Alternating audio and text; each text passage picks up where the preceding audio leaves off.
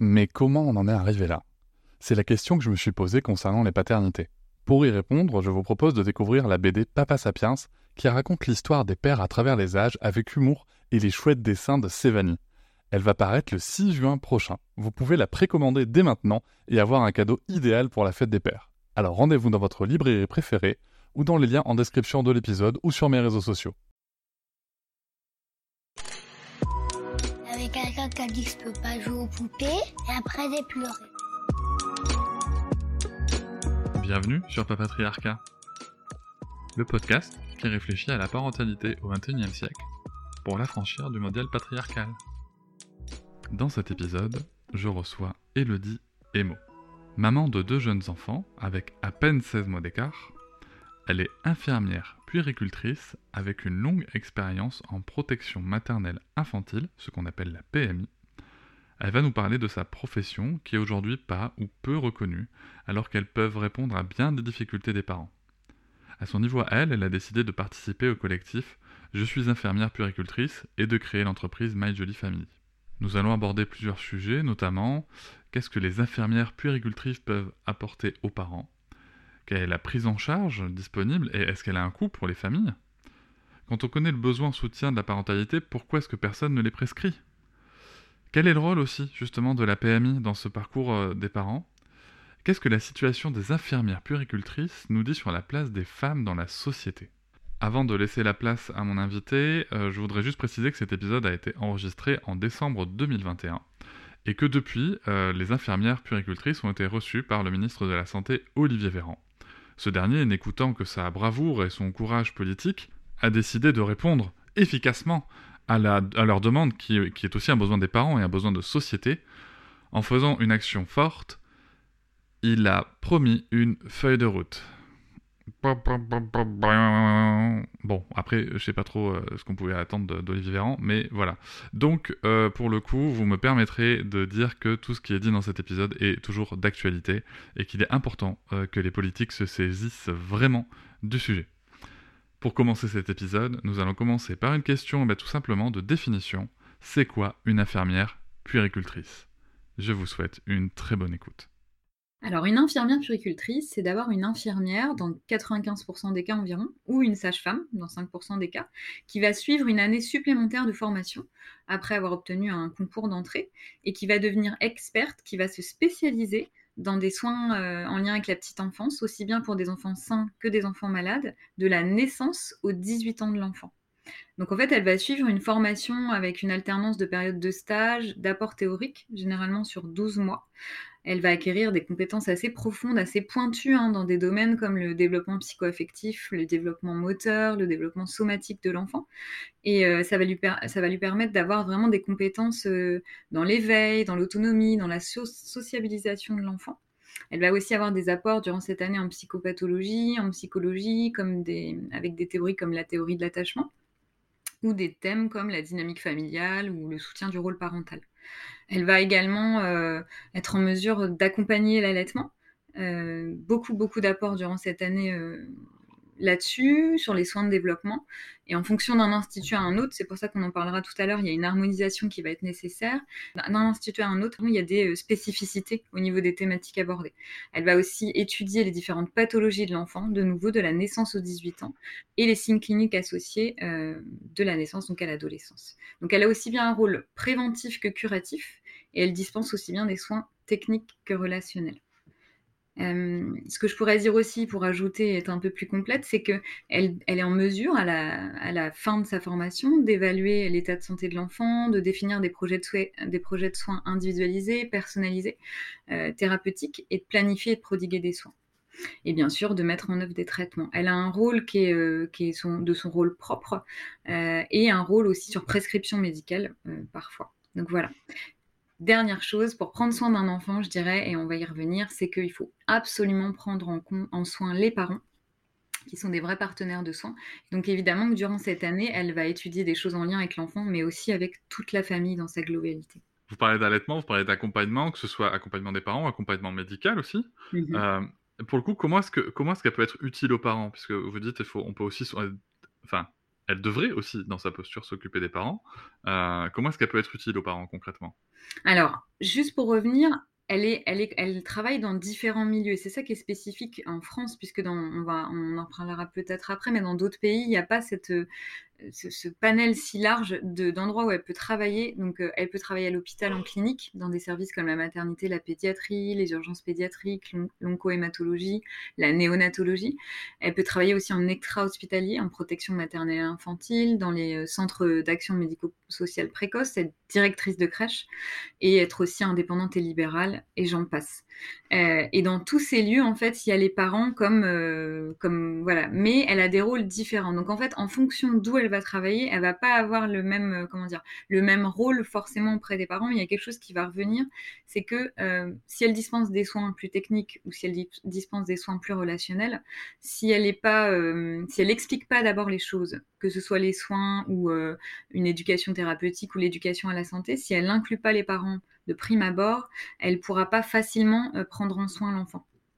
Donc, comment est-ce qu'elle va être utile aux parents? Bah, Ça va être une, professionnelle de santé, hein, inclus dans un maillage professionnel, mais qui va euh, faciliter la relation euh, parent-enfant quand c'est un enfant sain dans différentes thématiques. Hein. ça peut être le sommeil, l'alimentation, l'allaitement, la diversification. Et puis, quand il y a des soins vraiment et puis des pathologies, elle va accompagner en fait ce qui se passe, ce qui se vit pour la famille et, bien sûr euh, inclure le parent euh, dans la mesure où ce sera possible pour lui et où il sera acteur de ça. Euh, donc voilà, vraiment ce rôle-là. Comment est-ce qu'elle peut aider les parents? Ça va dépendre de son milieu d'exercice, je dirais, pour répondre peut-être déjà à cette question-là. Donc ça va dépendre si c'est un hospitalier, si c'est un extra-hospitalier ou en libéral. Elle va pas exactement avoir le même rôle. Mais en tout cas, elle va favoriser la présence des parents la compétence des parents puisque ce sont eux les experts de leur enfant. En fait, c'est ils ont les compétences déjà beaucoup de compétences en eux. en fait, la puricultrice, c'est elle qui va venir les révéler, qui va venir guider, qui va venir accompagner. Euh, donc voilà. Ça ressemble beaucoup à la relation d'aide, euh, ce dont vous parlez là. La relation d'aide, c'est une des bases du positionnement euh, en fait de, l'infirmière puricultrice, d'être en vraie relation avec l'autre, d'être vraiment présent, d'être vraiment là, d'être congruent, c'est-à-dire d'être en adéquation avec ce qu'on peut ressentir, d'être dans le non-jugement, d'être dans la bienveillance. Ça, c'est des valeurs euh, évidemment qui s'inscrivent dans une relation d'aide et qui sont primordiales dans le positionnement de la puricultrice. C'est-à-dire qu'elle ne va pas s'inscrire en tant que sachante qui vient déverser un savoir, elle va s'inscrire dans quelque chose où elle va accompagner, guider et puis partir des connaissances du parent, parce qu'on ne s'adresse pas, euh, comment dire, de la même manière à tous les parents, en fonction de ce qu'ils ont pu vivre, en fonction de ce qu'ils vivent, hein, euh, en fonction de ce que traverse leur euh, famille et leur enfant.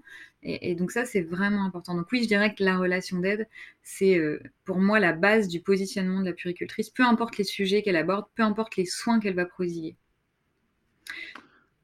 Les, et, la relation de confiance qui s'instaure, elle est primordiale. C'est-à-dire qu'on sait bien que dans l'accueil, peu importe le lieu d'exercice d'ailleurs, hein, mais dans l'accueil, dans la première relation qui va se créer, on sait que ça c'est déterminant pour après euh, créer un lien en fait avec l'enfant et avec sa famille. D'accord. Donc sans parents, très difficile d'accéder aux enfants. Euh, il faut vraiment, que, vraiment avoir ça en tête. Et je pense que c'est une des valeurs de la puricultrice, de, voilà, la bienveillance et le non-jugement dans l'accompagnement qu'elle va prodiguer. Donc, euh, si je comprends bien, elle a un vrai rôle de soutien à la parentalité aussi. En tout cas, dans le sentiment de compétence parentale aussi. Tout à fait, et c'est une des, une des revendications euh, de, des infirmières puricultrices aujourd'hui, c'est que la consultation de puriculture, de puricultrice, pardon, soit instaurée dans tous les lieux d'exercice. Alors il y a déjà des endroits où c'est fait, mais c'est pas encore tout à fait enfin c'est pas encore tout à fait reconnu, en tout cas il y a du chemin à faire, aux urgences pédiatriques, en PMI notamment. En PMI, l'infirmière puricultrice, elle va accueillir la famille très tôt, hein, euh, des fois elle voit des bébés qui ont quelques jours, elle va peser l'enfant, elle va observer son développement, elle va venir soutenir la relation précoce de l'enfant et ses parents, elle va de nouveau venir donner des conseils en partant des demandes des parents, que ce soit sur l'allaitement, l'alimentation ou le sommeil, l'éveil et puis bien d'autres sujets qui sont en lien avec euh, voilà, les demandes des parents. Et, donc ça, ça s'appelle une consultation de, de, puriculture, de puricultrice, puisque à ce moment-là, au-delà du développement somatique, au-delà du, développement euh, de l'enfant et de la relation, elle va venir soutenir la parentalité. Elle va venir renforcer, se, mettre dans un des maillages professionnels. Donc en PMI, ça existe déjà, mais c'est vrai qu'il n'y a pas encore de reconnaissance euh, de ces consultations, pas suffisamment. Et, euh, c'est une des revendications euh, du collectif Je suis infirmière puricultrice notamment, mais aussi de l'Association nationale des infirmières puricultrices, c'est qu'il y a une sorte de nomenclature de, de voilà, de que l'État se positionne par rapport à ça, puisque que ce soit en pédiatrie, que ce soit euh, euh, dans d'autres services hein, hospitaliers ou extra-hospitaliers, il y aurait nécessité que ce soit reconnu et que justement ça devienne quelque chose de plus automatique, de plus facile, plus facilement accessible pour les parents. C'est quelque chose qui est remboursé? Alors, non, aujourd'hui, c'est pas remboursé parce que non reconnu. En PMI, ça s'inscrit dans, euh, un, dans un suivi, euh, dans les tâches euh, que font les infirmières puricultrices. Mais par exemple, hein, il y a eu quelque chose qui s'est fait récemment avec le gouvernement, c'est que ils ont voulu instaurer euh, les consultations postnatales précoces euh, pour la, dépression du postpartum qui va se passer entre la quatrième et la huitième semaine de vie. À la base, dans le projet de loi étaient présentes les sages-femmes, les médecins et les infirmières puricultrices, et les infirmières puricultrices ont été retirées de ce texte de loi. Donc, euh, on le déplore évidemment puisqu'on a toutes nos compétences, on est experte dès la naissance de l'enfant. Et, et, donc voilà, donc c'est pas reconnu il y a une non-reconnaissance. Euh, dans les faits, en fait, les infirmières puricultrices, euh, certaines peuvent se mettre en tant qu'infirmières puricultrices libérales si elles ont exercé euh, deux ans dans les six dernières années en hospitalier, et sinon les autres doivent se déclarer entre guillemets comme consultantes en parentalité ce qui est, ce qui est déplorable, pour euh, exercer et euh, prodiguer des consultations euh, de, de, puriculture en lien avec son exercice. Il y a aussi un, statut qui est le libéral non conventionné, mais en tout cas, il n'y a pas de cotation, il n'y a pas de reconnaissance de ces consultations encore aujourd'hui. Il n'y a pas non plus donc, de tarif. il n'y a pas de tarif. Il n'y a pas de tarif. Et ce, ce, qui est, ce qui est dommage et ce qui est déplorable, c'est que le besoin est tellement immense de soutien à la parentalité. On sait que voilà, il y a la. En fait, si je peux faire un petit rappel historique, mais il y a eu des choses qui ont évolué dans les années 90 hein, avec la charte de l'enfant hospitalisé, avec euh, la Convention internationale des droits de l'enfant, 86 et 89 respectivement. Et en fait, là, ça fait 30 ans, donc on a cheminé. Des lois apparaissent comme l'interdiction des violences éducatives ordinaires en 2019. Euh, donc on, vient, euh, comment dire, mettre des injonctions, ce qui est bien, parce qu'à la, lumière des neurosciences, on sait maintenant euh, l'impact de l'éducation sur le développement psychomoteur et affectif de l'enfant. Mais en fait, on, caresse le sujet au niveau de l'accompagnement qu'on vient apporter aux parents. C'est-à-dire qu'on dit aux parents, voilà, vous avez, il faut faire ça, ça, ça, ça, ça. Donc, ce qui est beaucoup d'injonctions pour les jeunes parents c'est déjà difficile d'être parent et c'est encore plus difficile d'être parent aujourd'hui puisqu'il y a des nouvelles règles et que ces parents-là eux-mêmes n'ont pas reçu dans leur sac à dos forcément euh, ces choses-là. Donc en fait, là, le gouvernement, il doit avoir un rôle d'impulsion. Alors il commence, il, fait des choses, voilà, on voit avec le, rapport de la commission des 1000 premiers jours, mais je le rappelle, pas d'infirmière puricultrice euh, experte dans le rapport de la commission des 1000 premiers jours, ce qu'on déplore. et, on se dit là, en fait, c'est bien, il y a des petites choses qui se mettent en place, mais il faut aller plus loin, il faut aller bien plus loin. On voit avec l'allongement du congé paternité, c'est un début, mais je veux dire, pour que les choses bougent, euh, l'enfant, c'est l'adulte de demain, c'est lui qui va faire la société de demain. Il faut aller plus loin, il faut impulser les choses bien plus loin qu'aujourd'hui. Euh, et on sait que dans les deux premières années, les parents, il y a un parent sur deux qui dit qu'il euh, a besoin de plus de soutien à la parentalité c'est euh, classé par, enfin, ça a été démontré par un diagramme. D'ailleurs, dans le rapport de la commission des 1000 premiers jours, hein, il y a un lâchage à la naissance de l'enfant que les parents ressentent.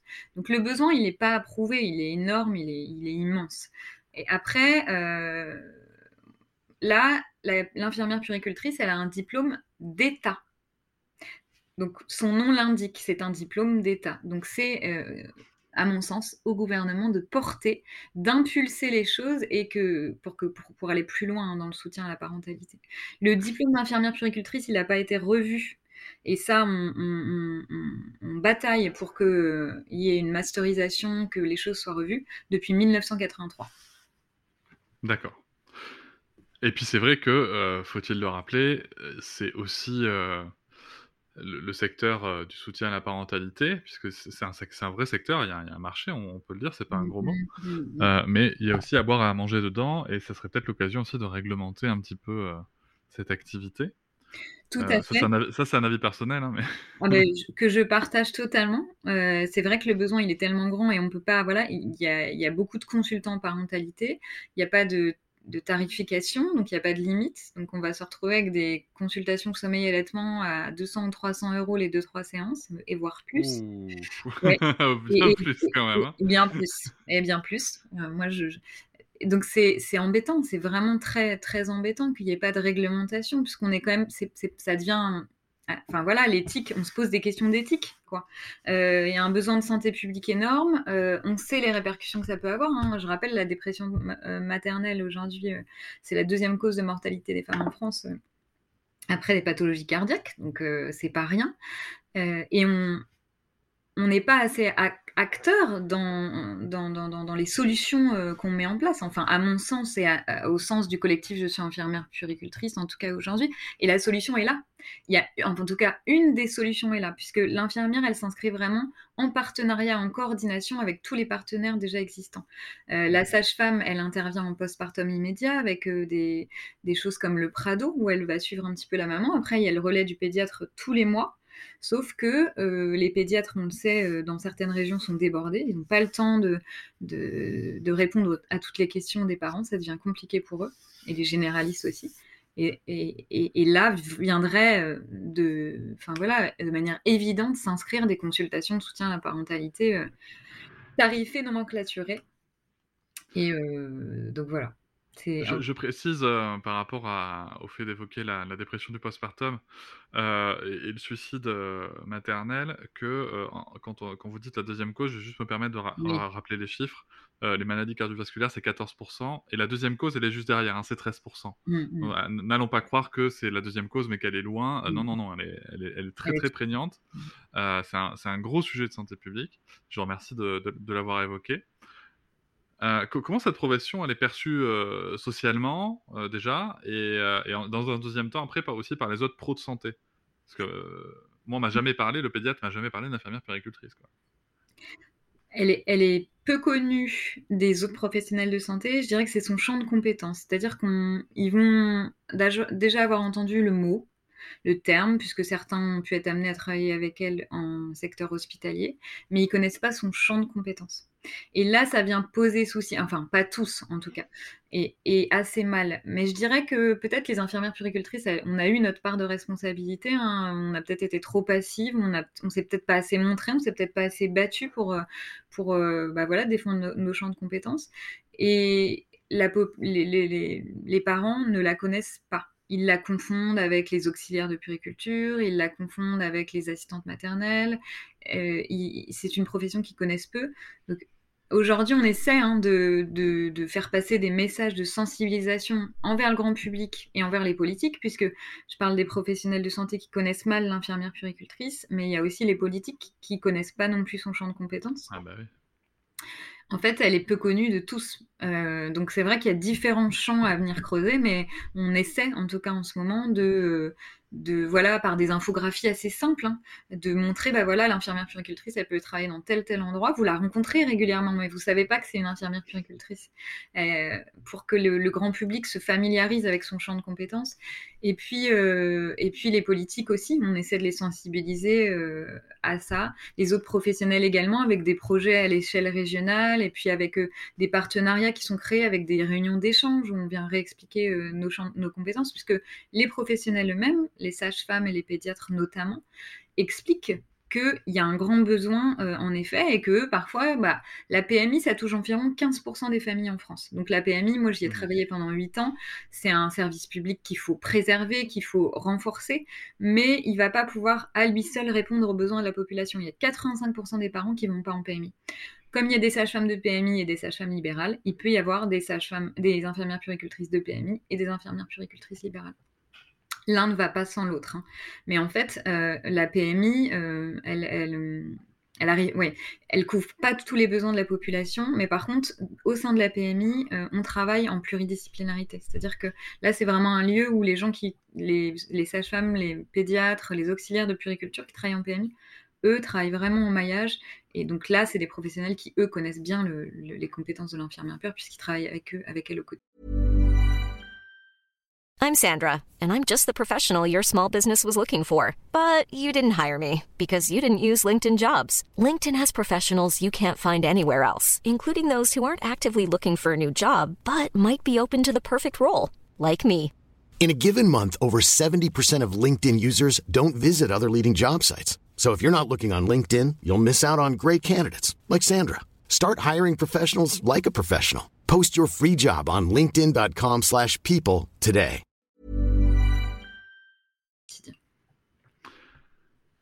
Et j'en profite aussi pour préciser que la PMI euh, a, aussi souvent mauvaise réputation chez les parents. Ce n'est pas un lieu où on va vous voler vos enfants, où c'est pas un lieu où sur- on dénonce. Euh, Il y a une mission de protection qui, est- là, bien sûr, mais euh, malheureusement, c'est assez peu connu. C'est aussi un lieu d'accueil, un lieu de conseil, un lieu d'accompagnement, un lieu pour souffler aussi. euh, je, tiens à le dire, où on peut, euh, voilà, on peut, on peut souvent se poser euh, et, et, mine de rien, il y en a plus qu'on pourrait le, le penser euh, près, près de soi. Et, euh, et donc voilà, je peux, je peux que euh, inviter les, les, les parents et futurs parents à se renseigner et à ne pas avoir peur de la, de, de la PMI, malgré ce qu'on peut en Ouais, penser des ouais, fois. ouais. Euh, Il y a quand même quelque chose qui...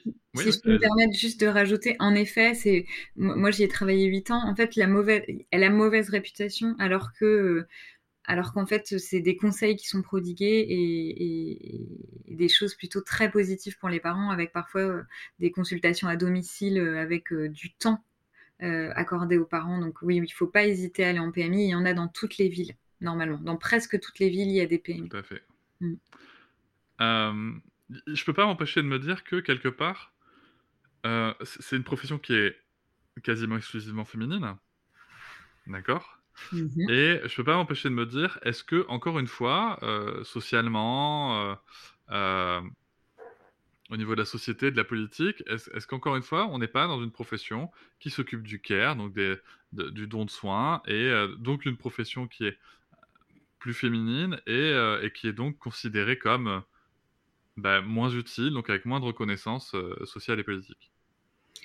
Entièrement d'accord, je, je- je confirme. Donc une, une profession, il y a 23, 22 000, environ 22 000 infirmières puéricultrices en France, donc 14 000 qui travaillent environ en hospitalier, 6 000 en, ex- en extra-hospitalier et 1000 à peu près en libéral aujourd'hui.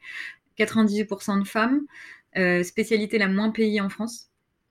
Et euh, je pense que en effet, le lien sociétal est évident. J'ai entendu un politique dire dernièrement que les femmes choisissaient leur profession. Euh, moi, je ne pense pas. Je pense que je me pose la question pourquoi est-ce qu'il y a si peu d'hommes? Alors, dans, dans ce métier-là et dans d'autres métiers, hein, moi, je forme les auxiliaires de puériculture, c'est pareil, hein, c'est 98% de femmes. On peut se poser la question. Moi, je pense qu'il y a quand même une société patriarcale qui, qui a, enfin, en tout cas, de manière un peu inconsciente, hein, mais il y a, y a une sensibilité. Enfin, en tout cas, il n'y a pas de, hum, comment dire? Dès la, petite enfance, je pense qu'il y a un conditionnement pour, euh, pour les filles à se conditionner vers ce type de métier-là. Et le fait qu'il n'y ait que des femmes dans cette profession, je pense, je, disais, on a peut-être été trop passive. faut pas oublier, hein, à la base, les infirmières, c'était des bonnes sœurs. Il y avait toute cette, euh, cet imaginaire de, de, passion, de vocation, euh, de limite de bénévolat hein, euh, dans, à choisir ce type de profession. Et l'infirmière puéricultrice, elle est soignante. Et en plus, elle s'occupe d'enfants et de, et, de, et, de, et des parents. Moi, je me rappelle d'une réflexion qu'on m'a faite un jour. J'habite en région parisienne et j'avais euh, une connaissance qui travaillait dans le marketing ou dans le commerce, je sais plus. Et, que, et je travaillais en PMI et il m'avait dit Alors, ça va, t'as changé des couches toute la journée aujourd'hui? Oh là là. voilà. Et, et je m'étais dit, alors il avait dit ça en blaguant, mais il blaguait pas tant que ça en fait. Il blaguait, il blaguait pas tant que ça. Et, euh, donc voilà. Et j'ai une autre, une autre personne qui était pas du tout de milieu qui m'a dit, ah euh, donc du coup euh, tu gardes des enfants, c'est ça? Donc voilà. Donc il y avait cette notion d'associer déjà, même quand on est assistante maternelle ou auxiliaire de puriculture, on ne garde pas des enfants, on s'occupe d'eux, on prend soin d'eux. Donc c'est toute cette notion de garde et de, termes un peu péjoratifs pour s'occuper des enfants qui est dérangeant déjà. On s'occupe d'eux, on prend soin d'eux et déjà il faut revoir le, vocabulaire qu'on utilise. Donc oui, le fait qu'on soit 98% de femmes joue évidemment dans la position sociétale qu'on a aujourd'hui, dans le manque de reconnaissance qu'on a aujourd'hui. Et, euh, j'espère que ça va changer, très honnêtement. Vous parlez d'un collectif qui s'appelle euh, Je suis infirmière puéricultrice. Alors, c'est quoi ce collectif? Il sert à quoi? Et euh, comment il est arrivé là? Alors, ce collectif, il est né il y a un petit peu plus d'un an. sur les réseaux sociaux. Il est né du rapport de la commission des 1000 premiers jours où là, il y a une sorte de soulèvement euh, face au, bah, voilà, la non-présence des infirmières puricultrices dans ce rapport. Et donc, il y a, eu l'union de, professionnels qui euh, voulaient se faire entendre, faire entendre leur voix pour porter la santé des enfants. Je ne l'ai pas assez dit. Ce qui, ce qui est important pour les infirmières puricultrices, c'est de mettre au cœur euh, de la société l'importance de la santé des enfants. Et ça, ça a été un vrai déclencheur aussi dans ce mouvement. Et le, but de ce mouvement, c'est de sensibiliser le grand public, les politiques, les différents professionnels de santé, de faire bouger les choses, de faire connaître notre profession. Il y a deux, euh, deux puricultrices, Nadège, euh, Un amour au naturel, et, Alexia euh, Parlons Bambin, qui ont fait une action aussi dernièrement pour sensibiliser sur les réseaux sociaux aussi. Et le collectif on a, on a fait plusieurs, on a fait des actions choc pour essayer de dire qu'on était une, une, ressource en fait pour, euh, pour, pour, euh, pour l'État et qui s'appuyait pas sur nous et qu'il fallait qu'il allait falloir le faire parce que le besoin était immense. Euh, donc vraiment le but premier, voilà, c'est ça. Après, on travaille en, partenariat évidemment avec l'Association nationale des infirmières des infirmiers puriculteurs, donc la, NPDE. On travaille en collaboration avec eux pour faire bouger les choses. Donc il y a des tas d'actions qui sont mises en place. Hein. Par exemple, on va à des conférences pour sensibiliser au, sur des sujets comme le, bébé secoué, la mort inattendue du nourrisson. Il y a des choses qui sont mises en place euh, très régulièrement. Mais voilà, le but premier de ce collectif, c'est de sensibiliser, de se faire connaître, de faire du bruit. On nous a dit, vous faites pas assez de bruit. On nous a dit ça, il y a des médecins qui nous ont dit on vous ne faites pas assez de bruit. Et on a des difficultés. Donc merci mille fois de nous donner la parole aujourd'hui parce que c'est ça aussi qui est difficile, c'est de réussir à, avoir une place dans l'espace public quand on nous en laisse pas, qu'on frappe aux portes, qu'on rentre par les fenêtres, mais que, que voilà, les choses restent difficiles encore aujourd'hui. Donc on se, bat pour, plusieurs choses importantes, pour, qu'il y ait la consultation des infirmières puricultrices dans tous les lieux d'exercice. On se bat pour qu'il y ait une loi euh, sur le, cursus et qu'il y ait un changement au niveau de... enfin voilà, qu'on revoie en tout cas ce texte qui n'a pas été revu depuis 1983. On se battait notamment pour une masterisation en deux ans, puisque les apports sont tellement riches qu'il faudrait que ce soit mis sur deux ans. Et il y a autre chose aussi, c'est qu'en France aujourd'hui, depuis dix ans maintenant, les infirmières, quand on fait la formation d'infirmière sur trois ans, il n'y a plus aucune obligation d'avoir des, euh, ce qu'on appelle des unités d'enseignement en pédiatrie. Pour faire très simple, une infirmière qui fait trois ans d'études, elle a parfois dans certains instituts qui font ce choix-là, zéro apport sur l'enfant, et elle peut commencer sa carrière en néonatologie, en maternité ou en pédiatrie. Et ça, pour nous, c'est choquant et on se bat aussi pour qu'il y ait un ratio au moins euh, IPDE, IDE dans les services et qu'il y ait un minimum d'infirmières puéricultrices dans les services où il y a des enfants. En effet, c'est assez choquant. En tout cas, ça m'interpelle là d'entendre ça. Euh, vous, dites, euh, vous dites en France. En mmh. France, c'est comme ça. Comment ça se passe ailleurs pour, pour les infirmières puéricultrices? Alors, il n'y a, pas d'équivalent. Il n'y a pas d'équivalent des infirmières puricultrices dans d'autres pays. Euh, parce que en France, elle a un panel large hospitalier, extra-hospitalier, avec vraiment des compétences transversales. On ne va pas retrouver ça. Par contre, alors, à, l'échelle européenne, dans trois quarts des pays, les infirmières ont des unités d'enseignement en pédiatrie. Ça veut dire qu'en France, on fait partie du quart qui n'en donne pas. Mmh. Et dans beaucoup d'autres pays, donc je prendrai comme exemple l'Espagne, l'Italie, le Portugal, le Royaume-Uni aussi, il y a une masterisation avec une, universitarisation des études. On va retrouver en Belgique une obligation d'avoir une certification, en tout cas euh, voilà, des, apports spécifiques pour travailler en néonatologie. Donc ça, c'est important quand même. Par exemple, c'est un pays où, bah voilà, pour aller s'occuper de bébés prématurés, c'est obligatoire d'avoir des apports euh, spécifiques là-dessus, ce qui paraît quand même évident. Donc, euh, à l'échelle européenne, ça se passe comme ça. À l'échelle plutôt, euh, donc au Royaume-Uni, c'est un peu comme en Italie, au Portugal et en Espagne. Euh, pour prendre le modèle américain, c'est encore différent. Parce qu'aux États-Unis, en fait, elles peuvent faire une spécialisation pour devenir des, des nurses pédiatriques et travailler là dans les services hospitaliers. Et puis, il y a une deuxième chose, donc là, pour devenir infirmière euh, praticienne, et donc là, travailler dans une sorte, ce qu'on apparente à de la santé publique en France, mais pas que forcément en lien avec les enfants, mais là, elles doivent faire une année supplémentaire. Et là, euh, quand elles deviennent infirmières praticiennes, elles vont pouvoir euh, faire des soins primaires, des soins d'éducation à la santé, des choses comme ça. Il y a des choses qui sont reconnues. Moi, je pense que pour avancer, il faut prendre un petit peu de chaque pays. Il y a plein de pays où il y a des choses qui sont mieux qu'en France. Et je pense qu'on a des modèles à suivre. Après, il n'y a pas de modèle type dans le monde où euh, il y a une reconnaissance des infirmières puricultrices. Au Canada, par exemple, on sait qu'il y a les infirmières euh, en périnatalité, mais elles, vont être centrées sur euh, dès la grossesse d'ailleurs, et puis autour de la naissance et dans les premières années.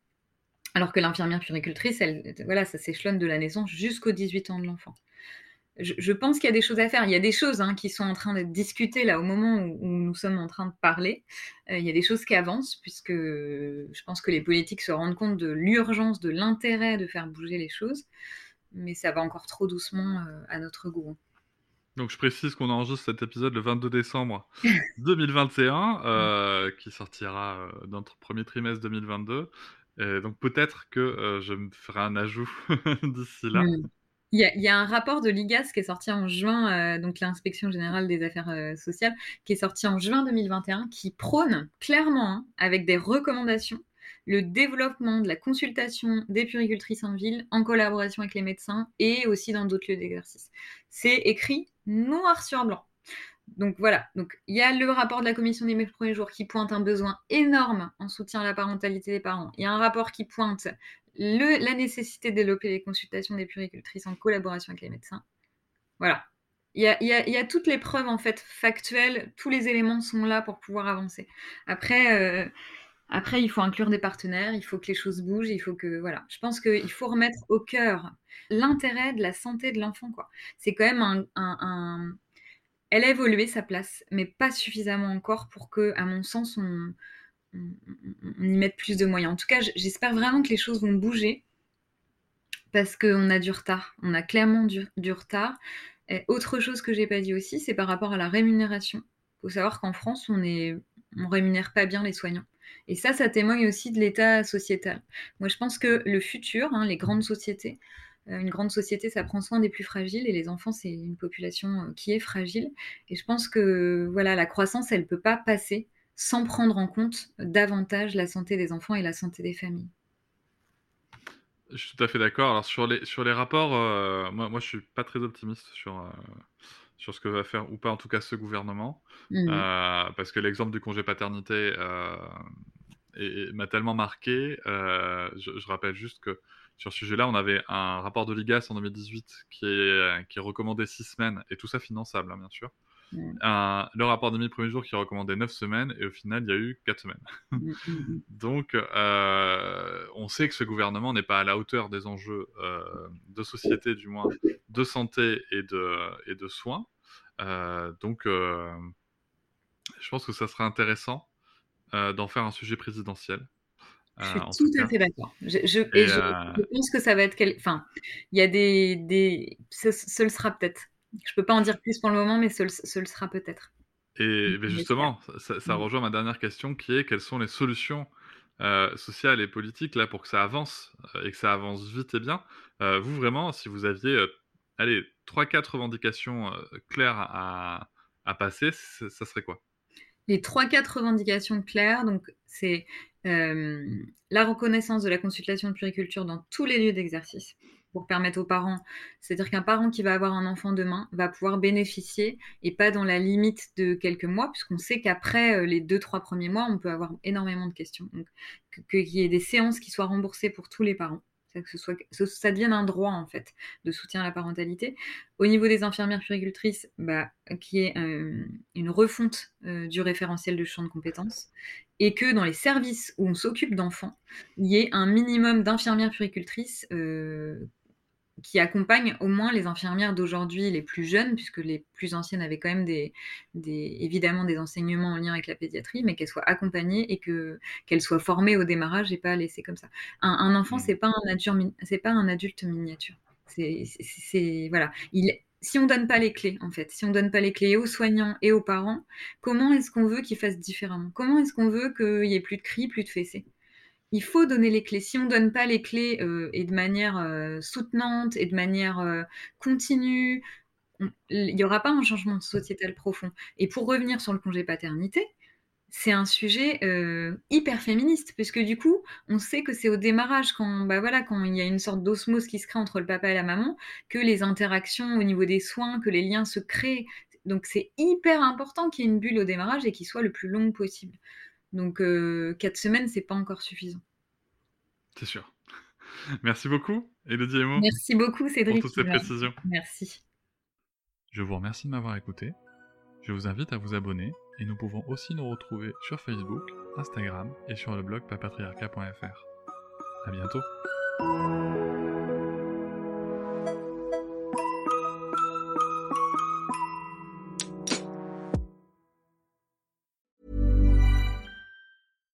When you make decisions for your company, you look for the no-brainers. And if you have a lot of mailing to do, stamps.com is the ultimate no-brainer. It streamlines your processes to make your business more efficient, which makes you less busy.